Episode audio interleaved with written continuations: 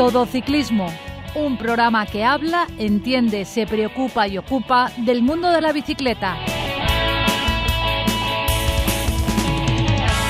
Hola, muy buenas a todos, bienvenidos a una nueva edición de Todo Ciclismo en la que os vamos a hablar de sueños y de constancia. Pero antes de nada, las noticias eh, de la comunidad de la mano de Jaime Pérez. La ciclista de Bogueirén, María José Silvestre, se proclamó subcampeona del mundo de las 24 horas de ciclismo en rodillo.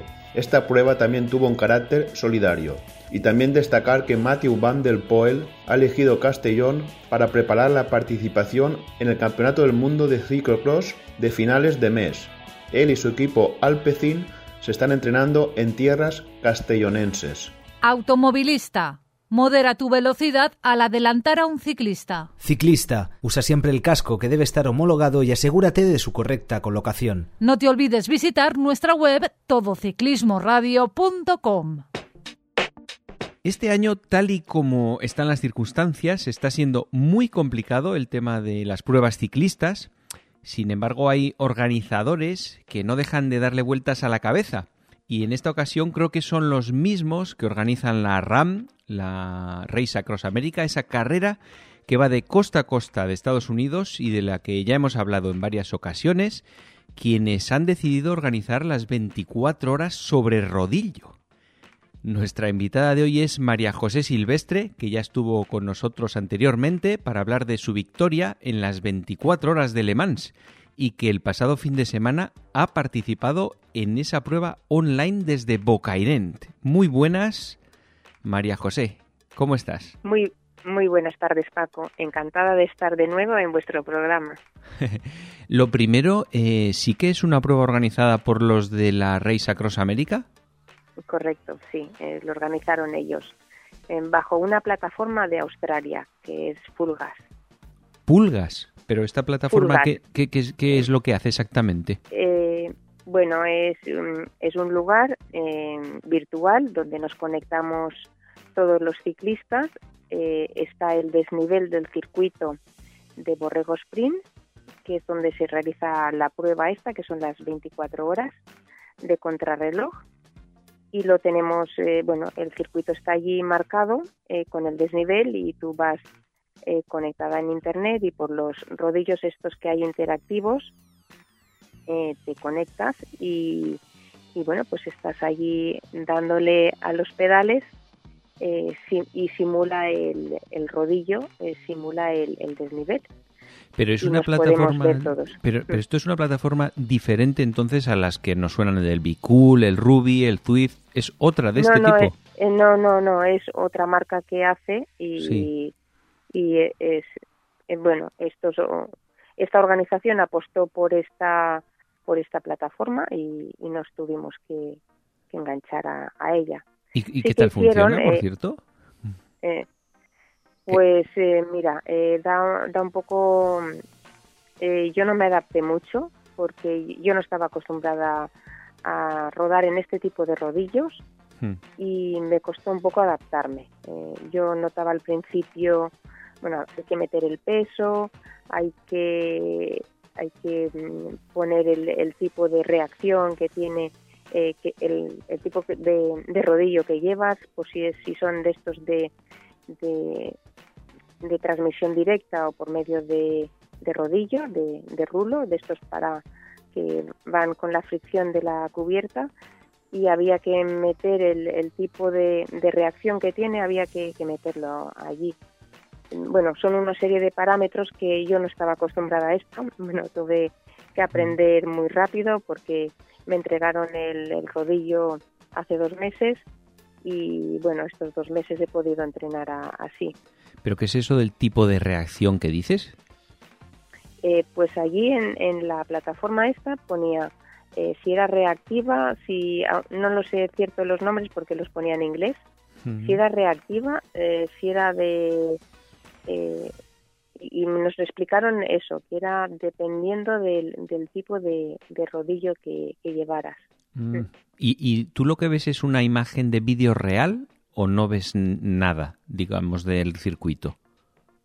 Sí, hay una grabación de, de vídeo que tú lo vas viendo y en el momento que dejabas de, de peladear, pues eh, la, la imagen se paraba poco a poco, pero se iba parando. Pero sí es una imagen real del circuito. Y te va, supongo que funciona igual que el resto de plataformas, que si hay una pendiente al 3%, te endurece el rodillo y tienes que cambiar de, de marcha y todo, ¿no? Sí, sí, sí, sí, correcto, sí. De hecho, yo creo que si hubiera estado allí en el circuito, creo que, que no hubiera cambiado tantas veces como cambié, como cambié eh, en la competición esta que hice. Bueno, tú en rodillo dices que has empezado a funcionar hace dos meses para prepararte esta competición. Sí, sí, ha sido eso, así. Porque esta prueba estaba prevista para septiembre del 2019, perdón, del 2020 y la organización decidió no realizar la prueba por el tema por el tema COVID, eh, porque los participantes, claro, la cuarentena, tenían que ir ahí. Bueno, eh, decidieron no hacerla, ¿no?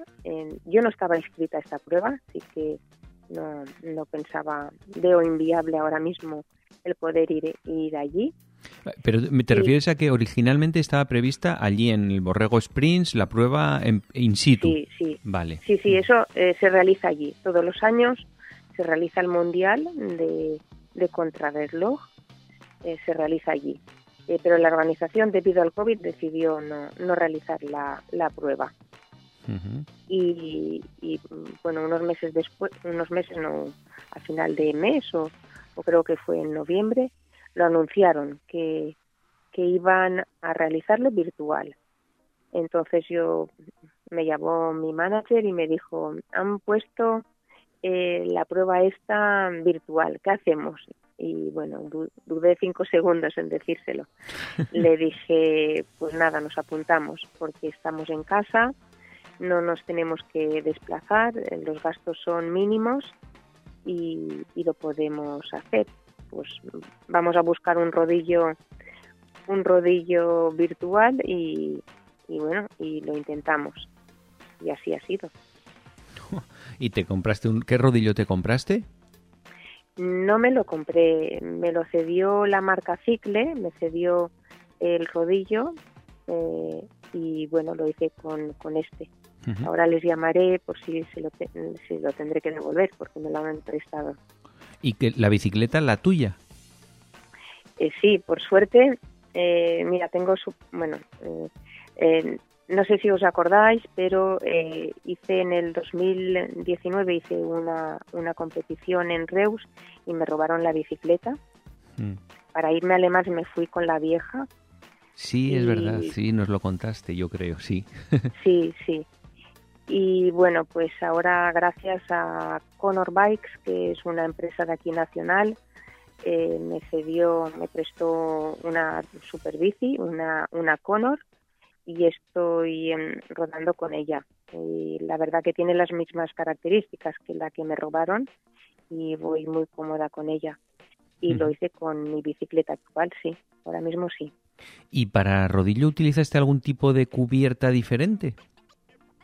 Sí, la, los de Cicle me aconsejaron que, que metiera la cubierta de Michelin, un, un modelo en concreto. Pero decidí eh, poner una cubierta de específica de rodillo. De la marca, bueno, de una marca puse un rodillo, una, una cubierta, perdón, específica para, para que la fricción no se pensaba. De hecho, cuando terminamos y yo dije, quiero hacer una foto de esto porque la, el, el, lo que desprendió eh, fue bastante. Eh, tenía todo el, el, cuadro salpicado y el, el suelo salpicado de, de, del caucho, de, del neumático que puse. Sí, sí, que al final perdió densidad. Sí, sí, no, no lo dudo porque yo en el rodillo con estar 45 minutos parece aquello un salpicadero de goma de la cubierta, o sea que no me puedo ni imaginar en ese caso lo que, lo que sería. Sí. Pero bueno. Pero bueno, como era específica para rodillo, estas tienen menos agarre y, y bueno, yo creo que se desgastó menos que una cubierta normal. Entonces, tú estuviste entrenando un par de meses en rodillo y llegaste a hacer cuánto tiempo el máximo? siete horas. Siete horas. Y con siete horas eh, tú pensabas, dices, no, yo con siete horas me resultará suficiente para lo de las 24. ¿No pensaste que sería algún límite o sí? No, mira, yo en realidad quería hacer entrenamientos de 10 o 12 horas, hmm. pero por un problema familiar que tuve a mi padre enfermo, pues eh, lo tuve que, atender y no pude entrenar eh, como yo quería, ¿no? Entonces tenía una prioridad que era mi padre y bueno, pues cuando pude entrenar eso, lo máximo fue siete horas.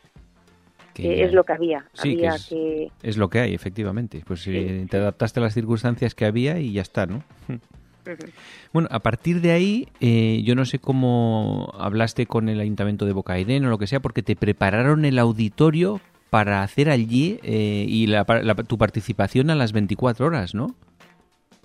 Sí, em, no teníamos internet, eh, por ejemplo, no había internet, es un teatro, teatro cine, no había, no había internet y me pusieron fibra óptica para que no fallara todo. Eh, primero pensábamos que, iba a haber gente en el cine, en el teatro, pero bueno, por el tema COVID eh, al final mm, dijeron que había que hacerlo en puerta cerrada y nosotros por bueno lo, hicimos a puerta cerrada porque había que hacerlo y, estuvimos allí tranquilos todo todo el equipo en el equipo éramos seis y yo siete nos hicimos todos el, test para estar tranquilos y, así funcionamos las 24 horas. ¿Y, ¿Y, allí que tenías tu rodillo, tu bici, una pantalla grande donde veías? ¿Qué medios contabas allí? Bueno, pues eh, contaba con bastantes. Eh, eh, a ver, sí que tenía, bueno, el rodillo, la bicicleta, después me traje una nevera para que la ¿Perdón? Sí, parecía como que se había cortado, pero no. Sí, vale. no sé, como si estuviera, bueno, da igual. a ver, tenía, me traje allí una nevera, el microondas, eh, teníamos allí varios monitores de pantalla para eh, porque tenían un equipo técnico que hizo un gran trabajo se eh, hizo, hicieron la retransmisión en streaming 24 horas que la verdad hicieron un, un buen buen trabajo el, todo el, equipo tanto los asistentes que tenía yo como los técnicos. Y, se pudo ver por la televisión local de aquí de Bocairén y por internet, eh, se pudo ver y todos, eh, bueno, después me felicitaron. Y nada, allí no había nada más que dos, eh, tres televisiones, mi monitor, mi ordenador para conectarlo al, al rodillo, la pantalla gigante que lo, lo podía ver y nada más. Bueno, y unos ventiladores potentes para, hmm. para ir ventilando. ¿Ventiladores pero por el calor tuyo que se genera en el rodillo o no, por el ambiente COVID? Eh, no, no, no, más que nada por, por mí, porque yo al final tenía mucho mucha temperatura y estaba sudando mucho, pero normal, estás en una habitación cerrada y es normal que sudes y, y bueno, por ventilación mía. Eh, por tema COVID sabíamos que, lo que los que estábamos allí estábamos todos negativos. Por eso, sí, sí. ¿Y el, recorrido que teníais, cómo era? Pues es básicamente llano, porque no tiene apenas desnivel, pero sí que tiene eh, rampas del 2,7%. Pero yo lo acusaba mucho en el, en el rodillo. Yo ya digo que no estaba acostumbrada a rodar en este tipo de, de, rodillos y, y sí que lo acusaba bastante. ¿El recorrido es el mismo? ¿Siempre hacen el mismo? Sí, sí, sí. Es un recorrido circular de 29 kilómetros y siempre es el mismo. Y tiene eh, dos, dos rampas que ya digo que son más o menos del 2,7%. ¿Y en tu bici llevabas el acople de triatlón para ir variando posturas o, no? No, no, no lo llevaba. Quise ponerlo, pero al final por falta de tiempo, porque eh, quería que me tengo un biomecánico que también me lo me lo regula toda la bici y al final no tuve tiempo porque está en Valencia y yo estoy en, en Bocairén, no tuve tiempo y al final pues nada, salió salí con la bicicleta que suelo salir a la calle. Eh, solo lo que le cambié fue la cubierta trasera. Y durante lo que fueron la competición, digamos las 24 horas, eh, ¿tuviste varias paradas? Pues las tenía programadas, eh, las paradas, y la primera parada sí que la hice, creo que fueron a las cuatro horas, y siempre que paraba, eh, solía parar sobre 10 minutos, una cosa así, 10-12 minutos, y sí que hice una parada más larga porque tuve una crisis de, y esa duró 23 minutos. Lo teníamos todo cronometrado. ¿En qué momento tuviste la crisis? Pues tuve dos, una a las 4 de la madrugada y la otra a las 2 del mediodía.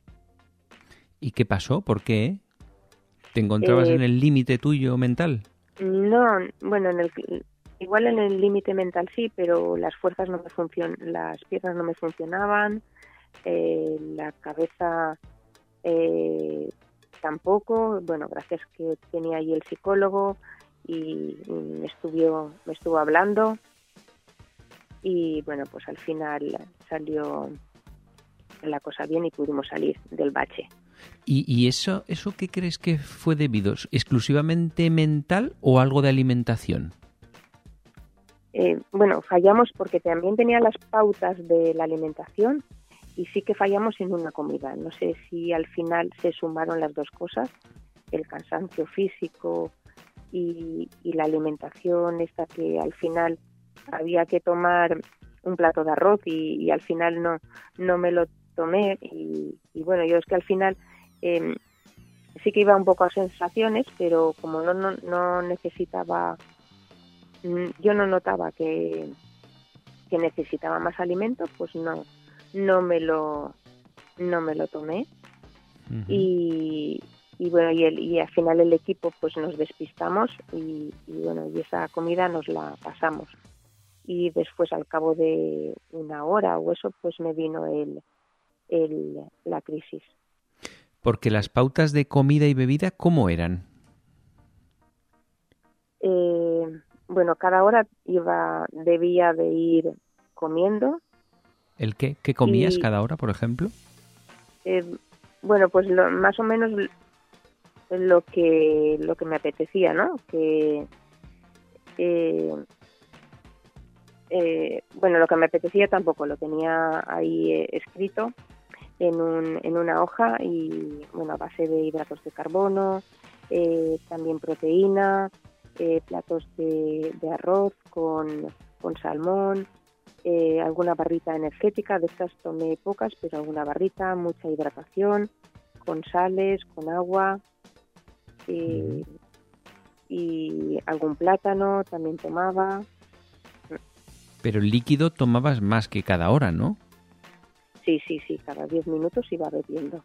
Ujú. Oye, y en todo ese tiempo, eh, yo supongo, vamos, yo lo digo por mí, que los riñones cuando ya llevas varias horas en bici eh, se resienten. Eh, ¿Cómo haces tú? Eh, pues eh, afortunadamente ya digo que tengo un biomecánico y, y me bueno voy muy cómoda con la bici, aunque algunos me dicen que tengo una postura rara, pero voy muy muy cómoda con la bici y los riñones, por ejemplo, no no sufro de ellos. Con lo más que sufro son con las manos, sí que me salen en las manos unas ampollas que, que bueno tendré que solucionarlo porque ya llevo tres pruebas de 24 horas con las ampollas y, y no hay manera de, de- ¿Y, y qué medios has puesto a- a para solucionar lo de las manos, por ejemplo? Eh, ¿qué- eh, ¿Guantes más gordos? eh, ¿La cinta de manillar más gorda? ¿O qué, qué- qué haces para eso? no, pues en, en una prueba de 24 horas sí que me cambié la, la la, la cinta de manillar, me la cambié y me la puse más gorda con más gel, pero no me funcionó. Eh, después sí que mm, me cogí otros guantes a ver si me funcionaban mejor y tampoco me funcionaron. Y, esta prueba, pues bueno, como tenía una toalla para secarme el sudor, pues iba, no llevaba guantes y iba, eh, iba secándome el sudor con, con, la toalla y la y tenía puesta la, la, la toalla, bueno, encima del manillar y tenía las manos encima. ¿Y para ese problema has probado el tema de manillar redondo o plano? A ver si hay algún tipo de diferencia. Pues mira, eh, resulta que soy pequeñita y no, no tengo mucha mucha mucha altura y, bueno, como al ser pequeñita pues eh, tengo eh, no he encontrado manillares planos. Igual en un manillar plano podría ir mejor, pero necesito una medida en concreto que creo que si no me lo hacen agrede, no, en el mercado actualmente no hay. Mm, vale, vale, vale. Y durante todo ese tiempo, ¿qué hacías? ¿Escuchabas podcast? ¿Ves una serie? ¿Ves el circuito? ¿Qué, qué hiciste? Pues bueno, eh, en los momentos de crisis, por ejemplo, sí que me pusieron una, una música más, más activa y para reanimarme, eh, pero continuamente iba viendo el circuito eh, y sí que había ratos de, música, me la iban variando, depende de las fuerzas con las que me veían, el equipo me iba, pues ahora le vamos a meter esta música, pues ahora esta y, me iban cambiando la música. Eh, no, no vi ninguna. No, viste, No, viste series, ¿no? No, no, no, no. Estaba concentrada en el, en el circuito. Em, ¿Y sí que podías hablar con tus compañeros, sí que tenías charlas con ellos, eso sí? Eh, bueno, las charlas que teníamos era cómo vas, eh, necesitas algo, eh, bueno, mucho más cómodo que si estás en el circuito. porque en el circuito sales a pista y hasta que no das varias vueltas y este circuito, por ejemplo, que es largo de 29 kilómetros, pues imagínate sin, sin un, apoyo. Pero aquí era mucho más cómodo. Eh, que quiero agua, que quiero sales y bueno, lo tenías allí en, un, al instante. Que quiero que sequéis la ropa, que eh, porque al final se me terminó la ropa, porque sí que es importante tener la ropa seca. Ah, ¿Se te terminó? ¿Es que la ibas cambiando cada X horas? ¿Te cambiabas de ropa? Sí, sí, sí, sí, sí, porque el sudor, bueno, me lo empapaba todo y me iba cambiando toda. Cada vez que bajaba de la bicicleta eh, había que cambiar la, la ropa, sí. ¿Con lo que cuántos equipajes gastaste? Eh, bueno, al final eh, gasté cuatro equipajes, pero creo que los utilicé todos dos, dos veces. Al final creo que me cambió ocho veces. ¡Wow! Finalmente, ¿cuántos kilómetros hiciste? 653. 653 y estuviste las 24 horas. Bueno, todas no, menos los momentos de parada. Sí, menos los momentos así me refiero, que no, que no te retiraste, digamos, a los 19 horas. No, no, no. Estuviste hasta el final. al final.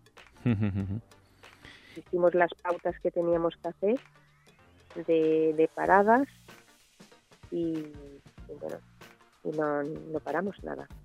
¿Y qué resultado obtuviste finalmente en la clasificación? Pues he quedado segunda. Ah, creo que la primera me sacó 78 kilómetros, que son dos vueltas y media. Eh, sí que tengo que decir que esta especialista, eh, que es Isa Pulver, que es una suiza es la ganadora de la RAM. O sea que no, es, no es cualquiera, vamos. No es cualquiera, no. Y, después la, la, que quedó por detrás mío es una americana que también es una gran especialista en la larga distancia y también creo que, que tiene que tiene un, un récord de, de 740 kilómetros. Pero eh, una pregunta, ¿era eh, la competición era solo eh, chicas o era todo mezclado, categorías de todos tipos? A ver, cada, las chicas sí que entrábamos en, en, la, en la categoría de las chicas y sí que había diferentes franjas de, edad, ¿no? En mi franja de edad éramos seis y en total éramos éramos 16 de las chicas y los chicos también estaban allí, pero bueno, cada uno entra en su clasificación. ¿Españolas eras la única? La única. ¿Y chicos españoles había más? Eh, chicos españoles había dos. Era Julián Sanz, hmm. que es un vasco que tiene el récord del mundo en, rodillo, y, y, después otro vasco había también. Éramos dos, español, dos chicos españoles y yo. Sí, con Julián Sanz hemos hablado varias veces con él de, la Race Across América y de retos de ese, de ese tipo. También es otro apasionado como tú de las ultradistancias, ¿no? Sí, sí, sí, sí, sí. Hmm. Y, así que, ¿qué te ha parecido el tema del rodillo? ¿Te, ¿Eso lo repetirías o es un reto que no te llama absolutamente nada? Pues no, no me importaría, no me importaría, eh, no me importaría ahora mismo repetirlo, ahora ya tengo experiencia y, no me importaría repetirlo. ¿Y, no te podría hacer. ¿Y es más duro que en el terreno? Porque a mí desde fuera puedo pensar, a mí me parece hasta más duro en el rodillo que estar en circuito. No sé lo que tú opinarás. Es más duro, evidentemente es más duro. No tienes la inercia que puede tener la, la rueda de la bicicleta sobre el asfalto, no la tienes en todo momento tienes que estar eh, dándole a los pedales y en la, en la carretera puedes descansar un, un momentín. El, el, vamos, el rodillo que yo tenía eh, no, no era mm, no era tan mm, no, no realizaba la, la simulación tan tan fácil y vamos me costaba un poquitín. Y, aparte de la parte física, ¿mentalmente también es más duro en rodillo que en circuito o no? Sí, sí, sí, sí, sí. Sí, o sea que... claro, porque, sí. O sea, que, sin ninguna duda lo dices, además. Sí, sí, sí, sí. Sí, y además en las condiciones que lo hice yo, porque ya digo que, que lo realicé en, en un teatro que estaba cerrado, que no había público, sí que tenía mi equipo, pero yo creo que el calor de la gente me hubiera animado mucho más y igual hubiera podido sacar algunos kilómetros más. No sé, siempre eso se queda en con la incertidumbre, pero posiblemente. Hmm. ¿y el ganador de chicos cuántos kilómetros hizo, por curiosidad? ¿Lo sabes? Pues eh, no lo sé porque, mira, desgraciadamente no han puesto los eh, los, los entrenamientos, los, no han subido todavía las clasificaciones. Mm, vaya. Eh, además, tú también usaste el, la prueba para recaudar fondos a una asociación de Bocairén, de donde vives tú, contra el Alzheimer, ¿no? Sí, eso es, sí. hemos buscado empresas que nos pudieran donar céntimos o euros por kilómetro. Y, bueno, todavía no lo tengo contabilizado porque hay algunas empresas que, que no se quisieron, bueno, que también es, es normal que son eh, empresas locales que son más modestas y, y, bueno, me han dado una cantidad, una cantidad fija y no, y no me han dado los euros. recuerdo que, que había un, un, empresario que me ha dicho, es que te vas a hacer muchos kilómetros y me vas a arruinar. no, no, yo te doy una cantidad fija y, ya está. que, no me fío de cuántos vas a hacer, ¿no? Creo que no te vas a retirar cuando lleves 10. sí, sí, y por eso lo dijo. bueno, aparte tú, María, María José, tienes una tienda de bicicletas en Bocairén. Sí, eso es, sí. Allí estoy al cargo, sí. Bueno, tendrás eh, asombrado a todo cliente que pasa por allí, ¿no? Bueno, al final eh, es un pueblo pequeño, que somos 4.000 habitantes y bueno, todos me conocen y, eso, pues... Hmm. Eh, y, bueno, ya, ya me conocen y ya conocen mis, mis retos, eso sí. Y, y en un sitio como Bocairen, que digamos no es una ciudad tipo Madrid, Valencia, Barcelona, es un sitio pequeño, un poco metido en el interior, ¿ahí qué se vende más, de carretera o de montaña? Eh, yo estoy vendiendo más de bicicleta de montaña, más de montaña. Pero no sé si por la afición que ahora tengo yo a la bici de carretera, eh, estoy ahora a la par. Igual vendo bici de montaña como de carretera. ¿Y las eléctricas tienen su cuota también? Sí, sí, sí, por supuesto. Cada vez va más en aumento, eso sí. Porque hemos, hemos, llegado a leer que incluso en mountain bike el porcentaje de que se vende es mayor en eléctricas que en no eléctricas. ¿En tu caso es así? Sí, sí. Eh, no, yo actualmente no, pero bueno, cada vez se nota que están preguntando más con el tema de las subvenciones que ha dado la Generalitat, la gente sí que busca una mayor comodidad, están metiendo más motores que ahora antes era empezando y sí, la gente pregunta bastante por, por la bici eléctrica. Pero yo no estoy vendiendo todavía más bici eléctrica que de montaña. Bueno, pues María José, como siempre, muchas gracias por haberte por haber estado en el programa con nosotros contando tu hazaña y ya sabes que nosotros siempre te seguimos y cada vez que te veamos hacer alguna de estas te llamaremos para que nos lo cuentes. Muchas gracias a vosotros por estar ahí. Venga, hasta ahora. Hasta ahora. Automovilista. La distancia mínima para adelantar a un ciclista es de metro y medio y hay que invadir total o parcialmente el carril contiguo. Ciclista, rueda por el arcén cuando sea posible o en su lugar lo más arrimado a la derecha. Bueno, bueno. Y, una cosa que siempre yo tengo, yo bueno, como entrevistamos mucha gente en el programa, a mí siempre se me van surgiendo, a alguien como Miguel Ángel no le pasarán estas cosas, pero a, mí me van surgiendo ideas de futuro, de retos que hacer en bici o cosas que tengo pendientes y no he hecho. De estas que te, que te habla algún eh, entrevistado alguna vez y te dejan los dientes muy largos, luego investigas un poco por internet y dices, ostras, esto me gustaría hacerlo a mí. Entonces tenemos hoy a Miguel Ángel Granero y a Vicente Azuara para hablar un poco entre los tres de qué tenemos por ahí en mente que, nos haya llamado la atención. Yo por empezar un poco, así eh, cuatro pinceladillas, luego ya iremos diciendo alguna más eh, de cada uno. Eh, me llamaron mucho la atención un par de puertos que me trajo en su día grabados en vídeo Miguel Ángel, que es en Asturias, Casielles, un puerto que se llama Casielles y otro el Salto de la Cabra, que me parecieron un entorno espectacular completamente. Y el puerto en sí también, que los tengo ahí apuntados en una lista para esto sí lo tengo que hacer en, un viaje futuro a Asturias. ¿Y vosotros qué tenéis por ahí? Bueno, Paco, eh, si quieres hacer Casielle, yo te aconsejaría una ruta muy bonita, eh, que sería, puedes subir lagos, que Lagos, bueno, es un puerto que ya hemos ido otras veces, muy bonito, luego bajar, subir a Mieva, bajar por la otra vertiente y subir Casielles. O sea que es una, es una prácticamente es un enlazado bastante bonito. Pero bueno, eh, hablando así de retos, pues hombre, yo afortunadamente mm, suelo ir año a año con ideas que van surgiendo, que vas teniendo, pero a mí sí que me haría mucha ilusión, pues eh, a, a, corto plazo, no sé cuándo, poder terminar el reto CIMA.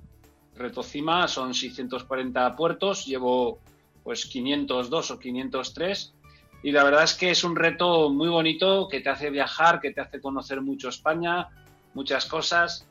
Y bueno, aunque parezca mentira, contra más cerca lo, tienes, más lejos lo ves, porque son cada vez puertos que tienes más lejos. Me faltan prácticamente los de las islas, tengo que ir a Canarias, tengo incluso hay algunos puertos que son están en Madeira y en, islas eh, portuguesas.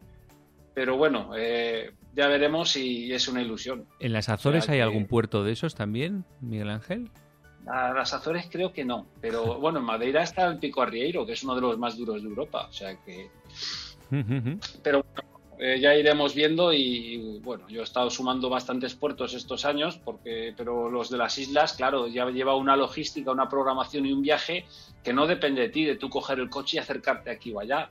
Y luego de España, pues claro, yo viviendo en Valencia, los que tengo más lejos, pues me queda mucho de Galicia, me queda Extremadura, me queda pues partes de Portugal, me queda zonas de Huelva, eh, de Andalucía, o sea que lo, que está, lo que está más lejos, pero bueno, poquito a poco y todo se anda. Pero, ¿Y eso tienes una idea de en los próximos cinco años quiero acabarlo o no tienes estimación de tiempo?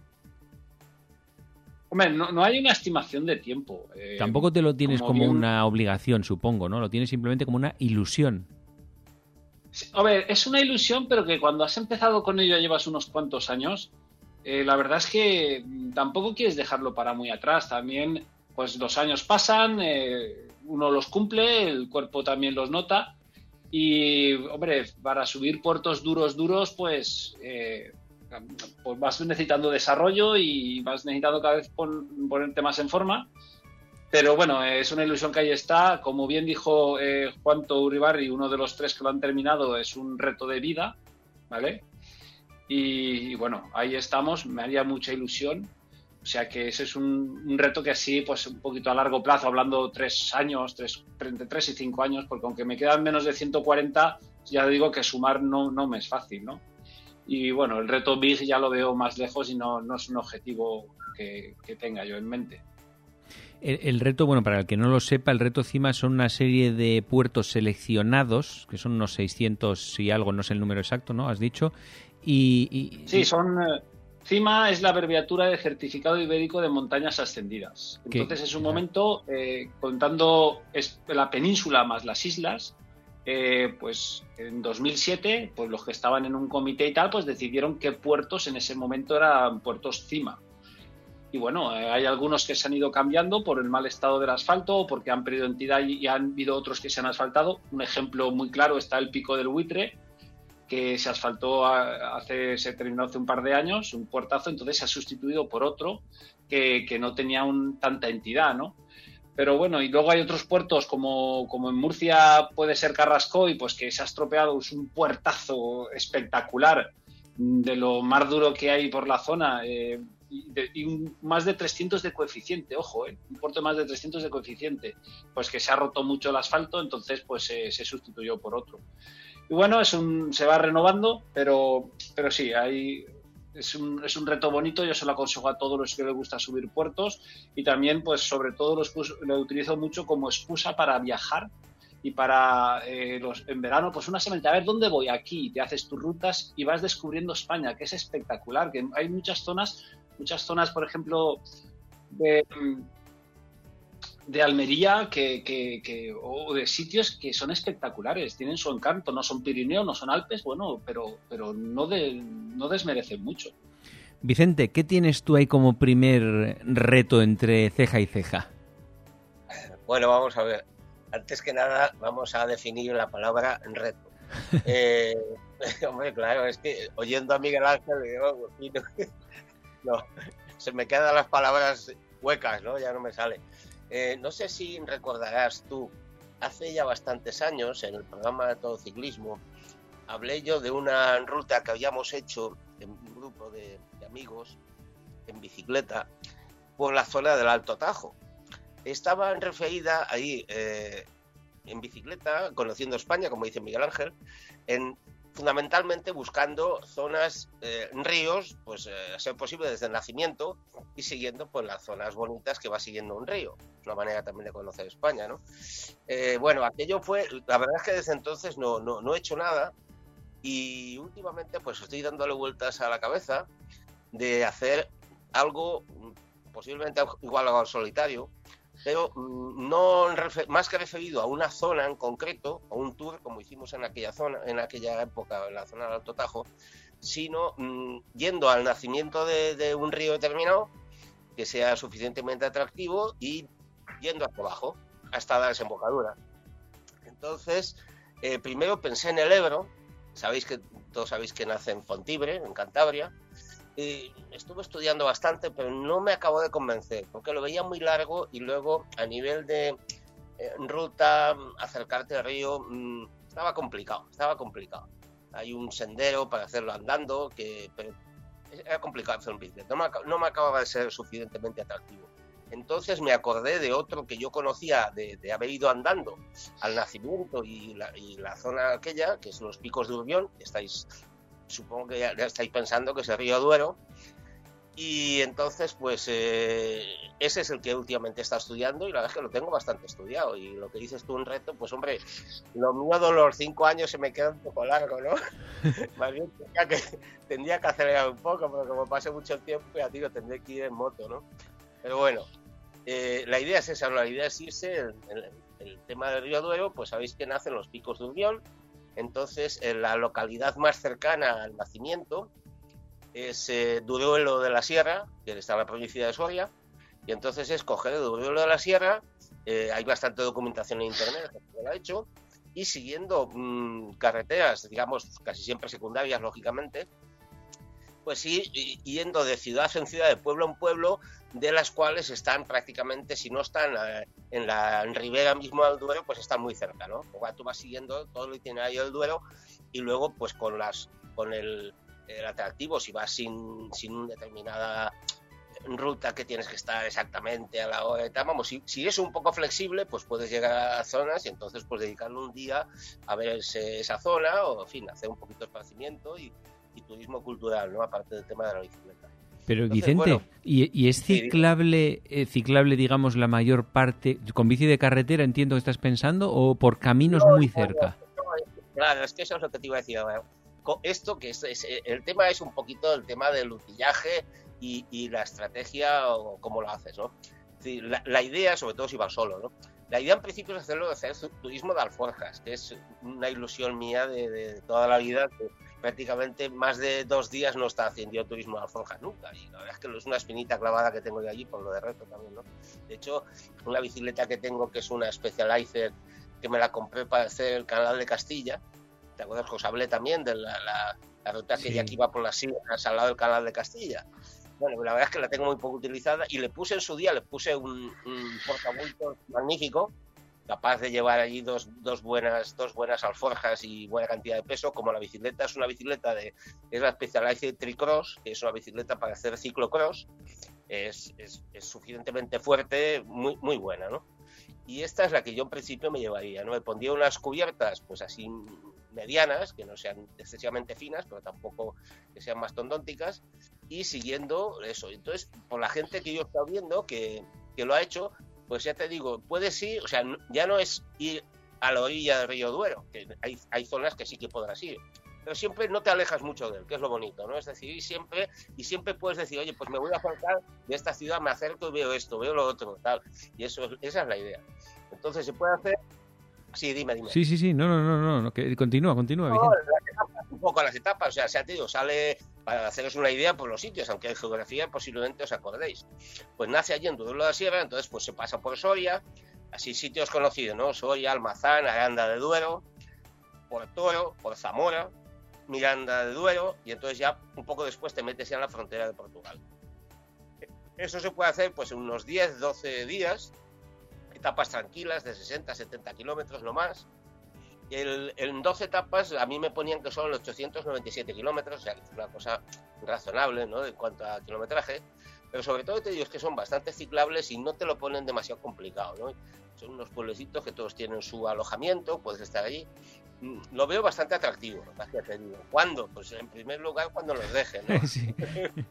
Ahora el futuro, el futuro lo tenemos bastante negro. Eh, es incierto, pero yo, pero yo te recojo el testigo de eso del turismo de alforjas, porque yo también lo tengo ahí la espinita clavada y también me ha llamado muchas veces la atención para el futuro el, la ruta esta del Danubio, porque varios hemos hemos pensado en eso alguna vez. ¿eh? Exacto. Varios invitados nos han hablado de ella en pareja, que es. Además la puedes hacer con, con tu mujer, con tu marido, con quien sea, y, y, puedes hacer una parte, puedes hacerlo entero.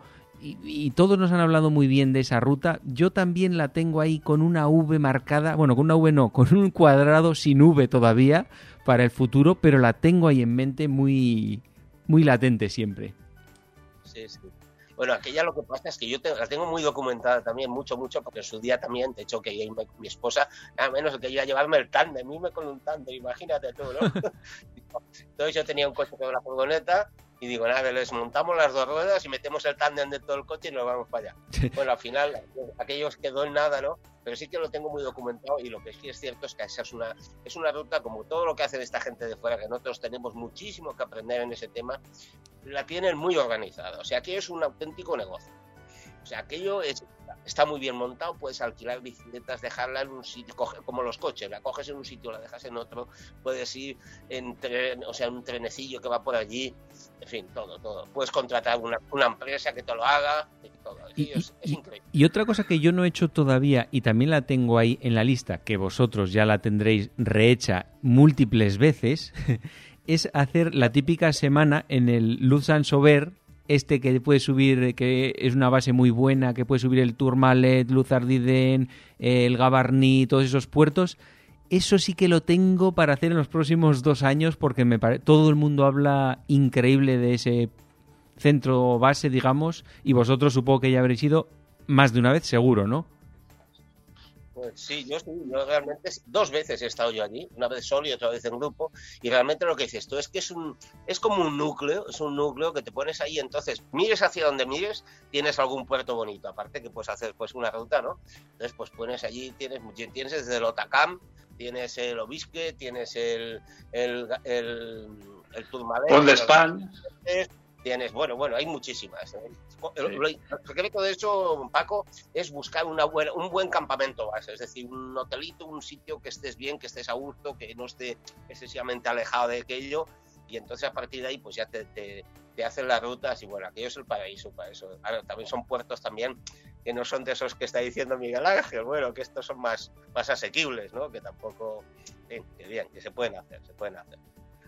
sí, sí. Bueno, eh, los retos eh, siempre eh, a veces es más complicado la, planificación logística y, organizativa de un reto, ¿no? Porque estamos hablando de viajar, de hacer cosas eh, de, rutas en línea, lo que dices tú del Duero, y bueno, eh, tienes que ver por dónde tienes que ir, tienes que coger mapas, tienes que estudiar un poquito por dónde, eh, mm, si se mete por algún valle, si, por dónde tienes que ir. O sea, todo eso también eh, tiene su ilusión, tiene su encanto. Y ojo, no es tan fácil como parece. A veces lo que es dar pedales en el mismo reto es más sencillo. O sea, llegar hasta el inicio ya es en sí un reto, ¿no? Y lo más importante de todos los retos es que te generen ilusión, que te generen ganas, que te generen eh, querer seguir dando pedales. Ahora estamos en una situación donde las marchas es bastante complicado, ¿no? Mm, no, no van a ver lo más seguro, entonces lo más bonito es que uno eh, se proponga sus propios retos o cosas que dependan de él, que no tengan que depender de cosas externas para hacerlo. Incluso que si tú te has pensado en una, en una fecha, pues a lo mejor ese día ha salido lloviendo, que tú puedas cambiarlo sin ningún problema. Yo, por ejemplo, para el año que viene, eh, pues entre en principio llevo tres retos en mente. Bueno, para el año que viene, no, para este. para 2021, ¿no? para 2021, efectivamente. Hay uno que me hace especial ilusión y es eh, con, mis amigos y compañeros de Enguera eh, hacer eh, ir desde Madrid a Enguera. En un solo día salen 410 kilómetros sin excesivo desnivel, no llega a 4.000, aunque no lo creáis. Y la verdad es que, bueno, todo empezó con unos compañeros de Enguera que querían hacer un 300. Ah, Miguel Ángel, ¿cuándo hacemos un 300? Así, que nunca lo habían hecho. Y yo le dije, pues bueno, ya que preparamos un 300, pues ¿por qué no un poquito más y hacemos el, el Madrid-Enguera, ¿no? Y, la verdad es que, bueno, está la gente bastante ilusionada, es algo que va a llevar una preparación y la verdad es que yo creo que, quedará muy bonito. Y las otras dos cosas, pues bueno, tengo pensado, me haría ilusión poder hacer un Everesting Challenge, de, que ya he hecho unos cuantos, pero en Enguera, en mi pueblo. El problema es que la única subida que hay, que son en Enguera no lo habías hecho, Miguel Ángel? ¿No habías hecho uno ya? No, no, en Enguera no, en Enguera no. En Enguera es que la subida que hay del pueblo eh, tiene dos kilómetros y medio de este rato. Entonces necesitaría una gravel. Porque hacerlo con BTT son muchas horas y es un cambio de postura demasiado brusco. Entonces, entonces si logro encontrar una bici gravel, porque claro, con la que tengo, subir puedes subir por, por el este rato. El problema son las bajadas, no es rueda tan gorda. Entonces, eh, si logro encontrar una gravel, pues eh, la verdad es que me haría ilusión hacerlo. Y luego también eh, llevo idea de hacer otro Everesting, lo que es en, en, Huesca, en el Castillo del Barre. Es un puerto que es big, entonces a la vez que, que haces el Everesting, pues lo, lo, apadrino también. Entonces, son ideas que llevo en mente, que me gustaría ver, que ya tengo estudiado, que ya tengo más o menos planificado en fechas y bueno, luego vamos viendo cómo va surgiendo el año y si se dan, pues oye, perfecto. Que no, pues oye, pues a otra cosa. O sea que, que bueno. Pero lo de Enguera, eh, la verdad es que me hace bastante ilusión. Yo tengo también otro par de puertillos por ahí pendientes que vosotros también los tendréis ya en la buchaca, digamos. Y es que hace unos un par de años así fui con un amigo a subir puertos a los Dolomitas. Me pareció una pasada todo aquello. Me parecía increíble la zona. Bueno, impresionante. Y me quedó subir el Estelvio por el lado más bonito y el Zoncolán. Esos dos puertos ahí están marcados también en rojo para el futuro, aprovechando un viaje a Dolomitas en el que tienes muchas posibilidades de turismo, de hacer rutas por el monte y es que solo merece la pena aunque solo sea ir con el coche por allí, o sea que también los tenéis en la buchaca los dos. Hombre, yo he, el Estelvio he tenido la suerte de subirlo por las tres vertientes. Tiene la de Bormio, la de Prato y también la, una, la vertiente suiza, la del, eh, del, el, Braille Pass. Pero la de Suiza no, no, no, es tan bonita, ¿no? Como la de Bormio Prato. Sí, hombre, a ver, no, a ver, escúchame, es que estamos hablando de cosas 10. Entonces, cuando tú comparas un 9 con un 10, evidentemente no es un 10, pero es una es la famosa subida donde Dumoulin se hizo muy famoso, digamos, se hizo inmortal, ¿no? El WhatsApp. Eh, pero que es, una subida que, bueno, enlaza con la vertiente de Bormio en los últimos tres kilómetros. La reasfaltaron en la última parte hace ya unos años, que antes no estaba, pero es muy bonita. Yo lo recomiendo también, evidentemente, la de Prato, luego la de Bormio y luego esa. Y el Zoncolán, pues oye, yo lo he subido, he tenido la suerte de subirlo ya en más de una ocasión, también de subirlo por la vertiente de, Priola, que es más dura que, que la de Óvaro, me pareció a mí. O sea que pero la verdad es que son puertos eh, muy bonitos, muy constantes y lo importante es, esa ilusión. Y los Dolomitas, es que los Dolomitas es otra liga, es otro mundo. O sea, cuando tú, crees que en Pirineos y en Alpes has tocado el cielo, llegas a Dolomitas y de repente es como si dijeras, ostras, pues hay algo encima del cielo. Y esos son los Dolomitas. Sobre todo las tres cimas de Lavaredo, a mí me pareció espectacular. O sea, muy bonito, precioso el entorno. Y bueno, allí hay, hay puertos que, bueno, es que es muy bonito, precioso. A ver si, si podemos volver y tenemos esa suerte. ¿Tú, Vicente, los tienes en la buchaca esos dos? No, no, yo ya, ya. si vuelvo al Estelvio, lógicamente volveré con la eléctrica, eso está claro, a lo Paco Frank. Pero sí, por lo, que dice, Miguel Ángel, no, yo tuve la suerte, bueno, la suerte, sí, sí, porque has vivido, has vivido otra época. Eh, precisamente Paco Frank, Paco Frank, hace pues ya seis años, creo que fue, me, le dije yo que allí en el programa lo estuve comentando con él, que tenía ganas de ir al Estelvio y tal. Entonces me dio un recorrido que seguramente, bueno, conoce al dedillo eh, Miguel Ángel, era saliendo de Bormio, entonces subes y antes de llegar a, la cima del Estelvio, echas a la izquierda, subes al Umbrail y en el Umbrail bajas hacia Suiza, que es San Marí de no sé qué, no puede San Marí. Sí, correcto. Exacto. Esa subidita es maravillosa. O sea, claro. yo, la vi bajando, ¿eh? Subiendo, no es tan dura, pero es, es preciosa. Perdona, es la, es, es, la que te he dicho que es, no es un 10, pero es un 9. Es preciosa. Pero tuve, la suerte, tuve la suerte, que ya me lo había avisado Paco, que todavía tenían algunos tramos, porque claro, los suizos, como son así, muy, muy listos, decían, oye, aquí hay tramos que todos los años cuando nevaba y tal y cual se nos deshacía la carretera. Y dicen, pues ¿para qué la tenemos que, que asfaltar? Todos los años, cuando acababa la nieve, le pasaban un rulo y era una pista de tierra.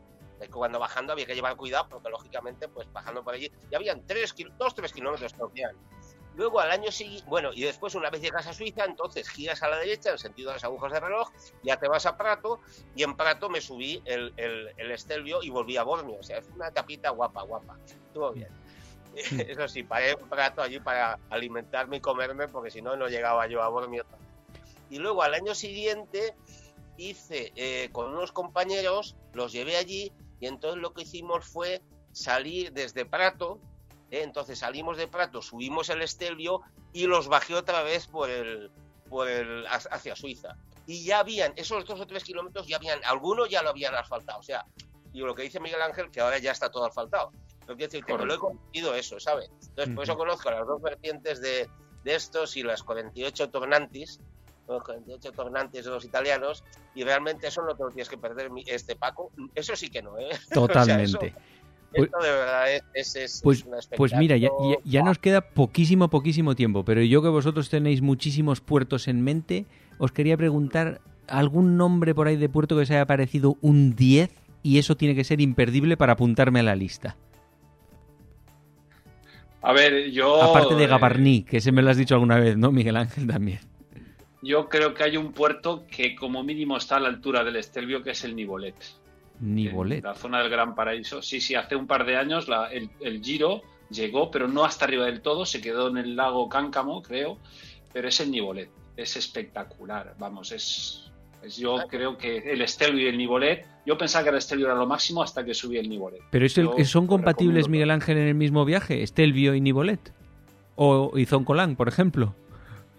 El problema del Nibolet es que está cerca de Liserán, pero está por, por el lado italiano. Entonces es eh, tienes que dar mucha vuelta, o sea, no es fácil el acceso, pero merece la pena. ¿eh? O sea, tienes pena. que hacer, hacer varias bases, me refiero. Eh, Haces varias bases Sí. con- antes de subir los esos. Vale, vale, vale. Sí, sí. ¿Tú decías, Miguel Ángel, que está en la zona del Gran Paraíso? ¿Dices que está? El- Sí, el sí, sí. Ah, Correcto. ahí, ahí he subido yo, al 4000 ese he subido yo. Ese es una zona preciosa. Pero andando, Sí, eh, eh, si subes el Nibolet, lo, lo clásico es que al bajar subas al lago Telesio, al Telesio, que también es una subida bonita, pero dura, ¿eh? Dura de kilómetros al 10, o sea que, que muy bonito. Muy recomendable. Bueno, Bueno, ¿y tú, Vicente, tienes algún puerto en mente de esos para que me apunte yo? no, no, no, no, porque eh, y todos los que eso ya te los han dicho. Porque, por ejemplo, este que has dicho de, de lo de Gabarní, lo bonito de eso, que es muy desconocido, es que te vale el campamento base este que estábamos hablando. O sea, es que, claro, bueno, El famoso que- Lusan Sober, ¿no? Exactamente. Yo estuve en, en- a, un kiló- a dos o tres kilómetros de luz en un pueblo que se llama Gedre y allí estuve. Entonces Gedre está justamente en la subidita que lleva Gabarní. Pero claro, como yo sabía, porque había investigado un poco, sabía que de Gabarní continúa y no se acaba el mundo. Y de hecho, cuando pasas de Gabarní, eh, llegas a un sitio que se llama el Port de Capuco, se llama Lucharo. Llegas hasta, la. Sí, claro. Y entonces llegas hasta la frontera con, con Andorra. O sea que de hecho, cuando llegas allí, de hecho, hay, un- hay una pista al final, cuando yo fui, ¿eh? que tienes que ir andando o en bicicleta, pero bueno, que no, los coches de luego no pasan. Y te asomas y entonces ves el Valle de Bujaduelo, que es una preciosidad. El Valle de Bujaduelo lo ves ahí abajo. Y, bueno, pues sí, tienes, a la izquierda tienes la vista de todos los bestiales 3000 que hay por esa zona. Es muy bonito. Y mucha gente no va allí, no, no sube allí, hace todos los, los míticos estos de, del tour y todas estas cosas, pero se dejan lo de Gabaní, lo del puerto este, se lo dejan. Y es una pena, es una pena.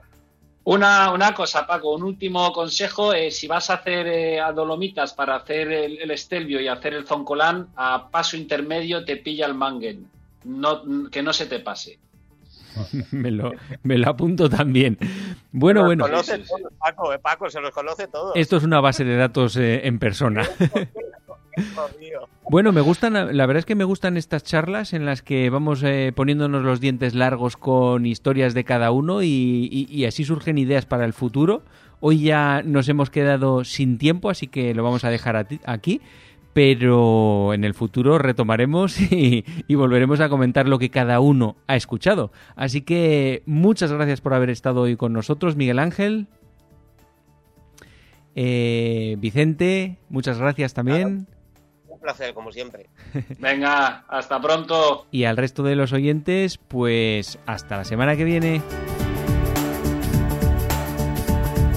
No te olvides visitar nuestra web todociclismoradio.com. Acuérdate de ponernos una reseña en iTunes.